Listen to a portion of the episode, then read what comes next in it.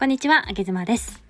えー、先日、あげずまは某、えー、会社さんからですね、えー、とあるインタビューを受けさせていただきました。えー、で、ちょっとそのインタビューの内容は公開が、えー、できないということなので、えー、今日そのお話ではないんですけれども、そのね、インタビューをしてくださった方のお話をしたいななんて思っております。あのね、こりゃモテるわ、みたいなね、いうふうに思ったので、ちょっとそのお話をしますね。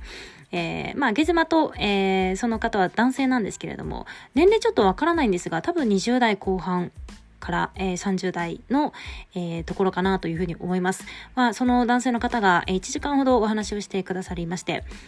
まずね、あげずまの SNS を全て彼がチェックしてきたんですよね。これすごくびっくりして、あの、ツイッターもちろんそうですが、えー、インスタグラムだったら、インスタグラム結構、あの、過激ですよね、ははは、みたいな。なんか僕、個人のアカウントでちょっと見るのはあれだったので、会社ので見たんですけど、今思えば会社のでも見れなかったです、ははは、みたいなね、冗談交えてきてくださった時に、あ、インスタグラム見てくださってるんだなっていうふうに思いました。あとは、あの、これなかなか見る方いないんですけれども、あげ妻のノートトですね、ブログみたいなノートっていうのがあるんですけど、そのノートの、えー、記事で、しかも最新のだけじゃなくて、もうかなり古めの、えー、昔の方の記事まで遡って見てくださってて、その話がね、さらっと出てきた時に、えこの話って私ノートでしか書いてないなっていうふうに思い出して、えー、この方もしかしたらノートのあそこの記事まで遡って見てくださったのかなというふうに思いましたね。で、えー、また結構ね、ありきたりな質問を私はインタビューを受けるときに、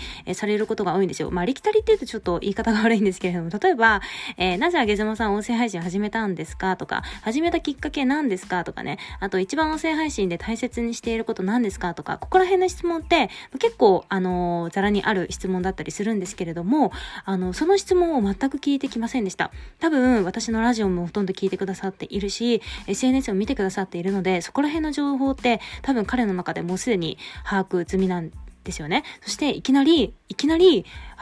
確かインタビュー始めて、もう2、3分目ぐらいからいきなり深い話が出てきて、もうかなり、あの、スピーディーに、えインタビューが終えることができました。だいたいインタビューは多分ね、10分15分しかインタビューされてなくて、残りの45分とかはもうずっと雑談みたいな感じで、で、またこの雑談が本当に面白かったですね。でね、こっちも、うん、まあ一応大人、いい大人なのでわかるんですよ。通常業務でね、この方ってすごく忙しいはずなのに、ここまで、あげ妻の SNS、そしてノートとか、いろんなブログとか、そしてラジオも聞いてくださっているので、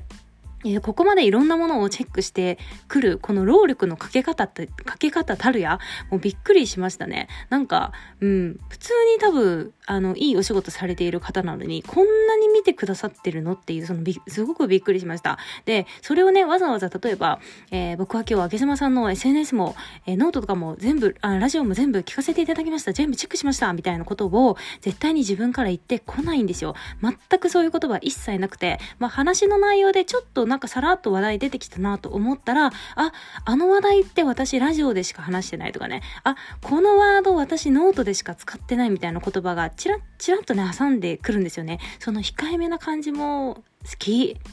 とにかく喋りやすかったですね。なんか、あの、私は一応音声配信をしているので、えー、配信しているとね、誰かとお話しするときとか、私がインタビューするときっていうのは、まあ大体あげ妻が、あの、リードをする場面が非常に多いんですよ。コラボライブとかでも、大体あげ妻がなんかこう、べーとか喋り倒してね、リードをする場合が多いんですけれども、今回は、なんかもうめちゃめちゃ引っ張ってもらえた、なんかもう、あの、船に乗らせていただいた、みたいな感じですっごく気持ちよかった。心地よかったですよ。もうデレッデレしましたね。なんか、この男性別に独身なのか既婚者なのかって全然そこら辺も聞いてないし、わからないんですけれども、うん、とにかく相手の情報をあらかじめ、あの、知りきって、ストーキングしてですね、知りきった状態で会話に挑むっていうのは、こんなに相手を心地よくさせるんだなっていうことを、私は逆にね、今回はそれをやっていただけた、え、経験をして、あの、すごく実感いたしました。なんか、まあ、あげ妻の、あの、ラジオを聞いてくださっている方はご存知の方もいるかなと思うんですが、